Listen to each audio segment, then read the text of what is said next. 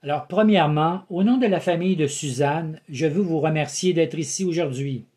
Vous savez, chacun d'entre nous pouvons apporter soutien, encouragement et réconfort par notre amitié partagée dans l'amour. Et si vous êtes croyant, en priant pour ceux qui restent, pour que notre Dieu, le Dieu de toute consolation, nous console de la perte d'un être cher.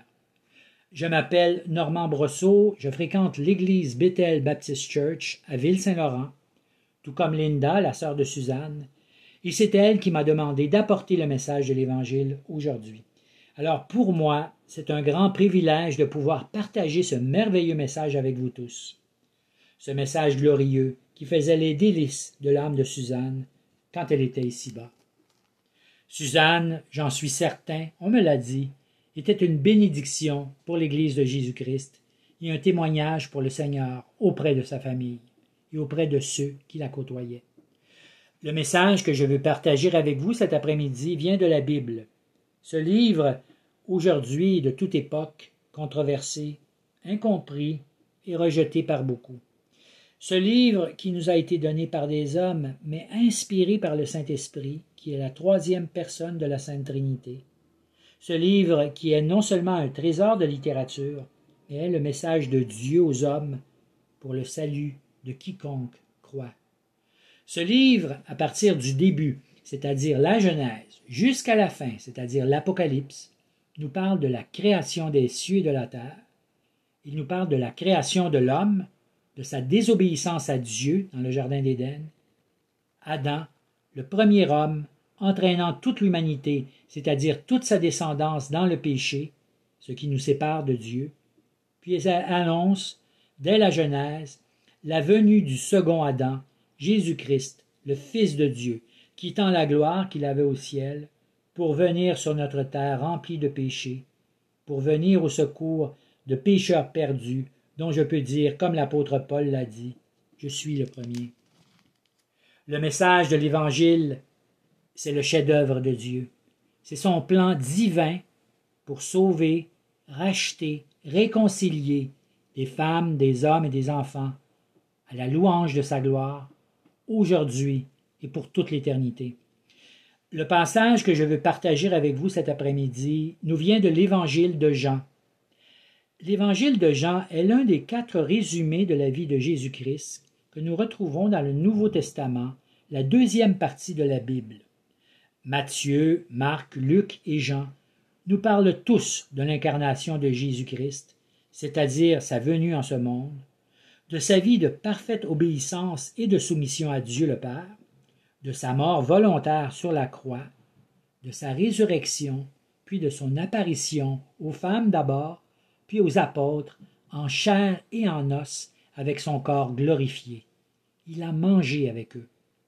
Puis les recommandations qu'il leur a faites, avant de remonter au ciel, où il se trouve actuellement assis sur le trône de la grâce à la droite du Père, intercédant et priant pour ses enfants, en attendant de revenir une deuxième fois sur la terre pour venir chercher ceux qu'il aime. Alors lisons ce passage dans Jean chapitre 14, versets 1 à 6. C'est le Seigneur qui parle. Que votre cœur ne soit pas troublé. Vous croyez en Dieu, croyez aussi en moi. Dans la maison de mon Père, il y a plusieurs demeures. S'il en était autrement, je vous l'aurais dit, car je vais vous préparer une place. Et si je m'en vais et que je vous prépare une place, je reviendrai et je vous prendrai auprès de moi, afin que là où moi je suis, vous soyez aussi. Et vous savez où moi je vais, et vous en savez le chemin. Thomas lui dit, Seigneur, nous ne savons pas où tu vas, et comment pouvons-nous en savoir le chemin Jésus lui dit, Moi, je suis le chemin, et la vérité, et la vie. Nul ne vient au Père que par moi. Le Seigneur Jésus, dans les derniers moments de sa vie sur terre, dans la chambre haute où il prit son dernier repas et s'est entretenu avec ses apôtres avant d'accomplir l'œuvre de la rédemption, alors qu'il était avec ses onze apôtres, Judas, le douzième, celui qui a livré Jésus-Christ, avait quitté ce lieu pour le trahir. Alors le Seigneur Jésus, leur ayant annoncé son départ, c'est-à-dire sa mort sur la croix, et malgré toutes les souffrances par lesquelles il savait qu'il devait passer, Malgré cela, c'est lui qui encourage ses apôtres. Alors au verset 1, nous lisons, il leur dit, Que votre cœur ne soit pas troublé. Vous croyez en Dieu, croyez aussi en moi. Mais nous comprenons, Jésus venait d'annoncer aux apôtres qu'il allait les quitter, qu'ils allaient être séparés de leur maître. C'est tellement difficile. Et c'est certain, le Seigneur comprenait que votre cœur ne se trouble pas. Comment notre cœur ne peut-il pas être troublé quand nous avons perdu un être aimé? Comment notre cœur ne peut-il pas être troublé quand nous sommes défaits, brisés par le chagrin? Peut-être il y a un ami, un parent ici, qui a le cœur troublé. Comme vous auriez aimé pouvoir parler à Suzanne une autre fois. Peut-être vous souvenez-vous d'événements passés, peut-être auriez-vous aimé être capable de faire ou de dire une seule chose. Mais l'opportunité de le faire est passée, n'est-ce pas? Et peut-être que votre cœur est troublé aujourd'hui à cause de cela. Peut-être êtes-vous rempli de tristesse. Oui, nous pleurons celle qui nous a quittés, et elle ne sera jamais remplacée. Il est triste de perdre une sœur, une amie, une femme, une fille, une tante, et notre cœur est troublé par cela. Comment pouvons-nous gérer ce problème dans notre âme?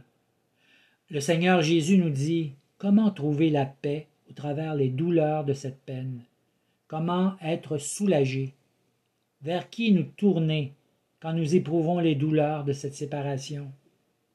La première chose qu'il nous dit au verset 1, Vous croyez en Dieu, et voici le réconfort. Il y a un Dieu, il y a un Dieu au ciel. Oui, je sais, je n'ai pas besoin de vous convaincre de l'existence de Dieu, je sais. Vous croyez en Dieu. Quelquefois nous essayons de l'oublier. Quelquefois nous essayons de dire qu'il n'existe pas. Quelquefois nous nous demandons ce qu'il fait. Et parfois même nous sommes en colère contre lui. Mais malgré tout, nous croyons en Dieu. Il y a quelqu'un qui règne sur l'univers. Il y a quelqu'un qui dirige toutes choses et qui règne sur l'univers. Nous regardons à la création qui nous entoure.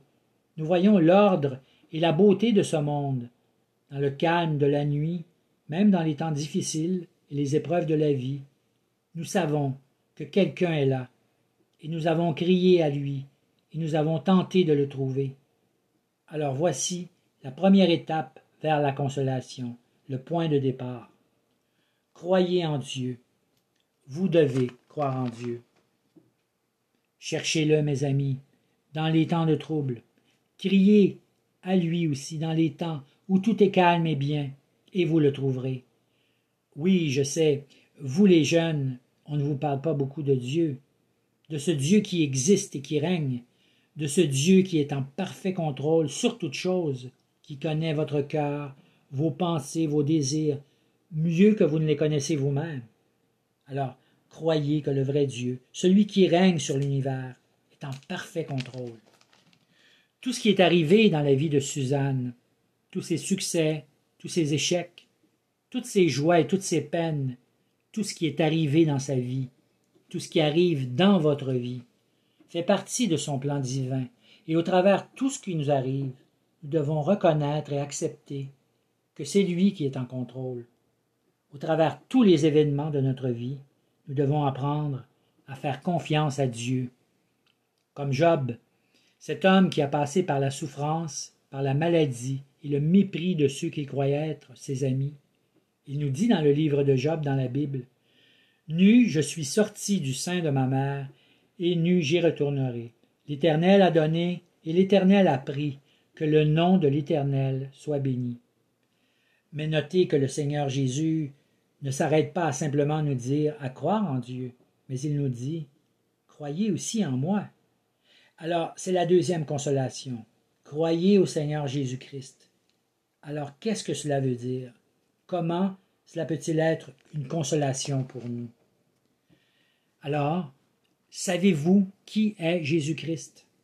C'est celui qui est venu du ciel. Il existait avant de naître à Bethléem. Il existait de toute éternité. Il est le Fils de Dieu. Il était auprès du Père, Dieu le Père, depuis toujours. Il est venu en ce monde en mission. Il est venu en ce monde pour réconcilier des hommes, des femmes, des enfants, et ce, quelle que soit leur origine, leur nationalité, avec Dieu au travers le sang de sa croix. Pour tous ceux qui placent leur confiance en ce qu'il a fait, son œuvre, pour tous ceux qui reconnaissent leur état et leurs besoins de lui, tels qu'ils sont, dans toute leur infirmité, leur maladie, leurs manquements et leurs faiblesses, qui viennent à lui dans la repentance et la foi, pour trouver la paix, la véritable paix, une paix que le monde ne peut pas nous donner. Alors pour tous ceux qui se posent la question, qu'est-ce qui arrive après la mort? Qu'est-ce qui arrive entre nous et Dieu? N'est-ce pas Jésus-Christ le Seigneur qui est venu en ce monde pour enseigner sur la vie et la mort, et pour nous donner du réconfort et de l'espérance quand nous nous approchons de la mort? Mais qu'est-ce que Jésus le Seigneur demande que nous croyons à propos de lui? Il veut que nous croyions qu'il existe, qu'il est venu et qu'il est mort sur la croix pour nos péchés et ressuscité pour nous donner sa justice. Alors pour tous ceux qui placent leur confiance en lui, ils reçoivent le pardon de leurs péchés et la vie éternelle. Regardons aux promesses que Jésus nous a données pour ceux qui placent leur confiance en lui. au verset 2, nous lisons dans notre passage Dans la maison de mon Père, il y a plusieurs demeures. S'il en était autrement, je vous l'aurais dit, car je vais vous préparer une place. Et si je m'en vais, que je vous prépare une place, je reviendrai et je vous prendrai auprès de moi, afin que là où moi je suis, vous aussi vous soyez. Et vous savez où moi je vais, et vous en savez le chemin. Notre Seigneur Jésus est parti, mais il est parti dans un but. Quel est son objectif? Son objectif, c'est la consolation de son peuple, le bien-être de son peuple et le futur éternel de son peuple bien-aimé. Il nous dit Je vais vous préparer une place. Quelle pensée merveilleuse. Il existe un endroit appelé le ciel. Il y a la vie éternelle. Et nous pouvons aller là si nous plaçons notre confiance en Jésus. Cela est une grande consolation pour nous qui vivons en ce monde.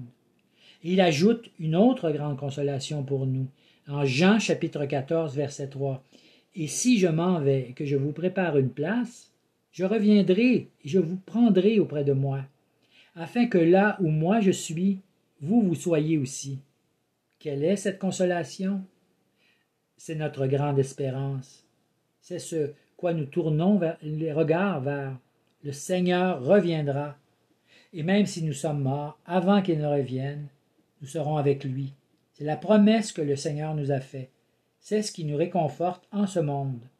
Nous serons avec le Seigneur Jésus pour toujours.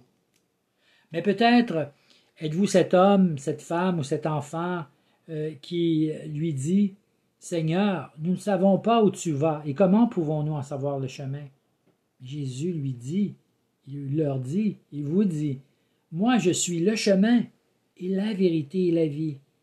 Nul ne vient au Père que par moi. Voulez-vous être avec Dieu?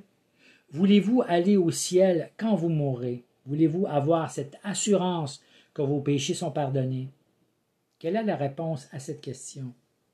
Jésus est le chemin, la vérité et la vie. Nul ne vient au Père que par lui. Alors, c'est tellement important de saisir cela, c'est tellement important de comprendre cela. Le salut éternel est entièrement l'œuvre de Dieu. Nous ne pouvons rien ajouter. Crois au Seigneur Jésus et tu seras sauvé. Nous ne pouvons aller au ciel par nos bonnes œuvres. Nous ne pouvons que nous reposer sur ce que Jésus-Christ a accompli. Et je suis assuré que Suzanne aurait voulu vous dire Venez à Jésus dans la repentance et la foi. Maintenant, pour terminer, je voudrais partager aussi ce verset magnifique d'un psaume de David qui nous parle de la mort.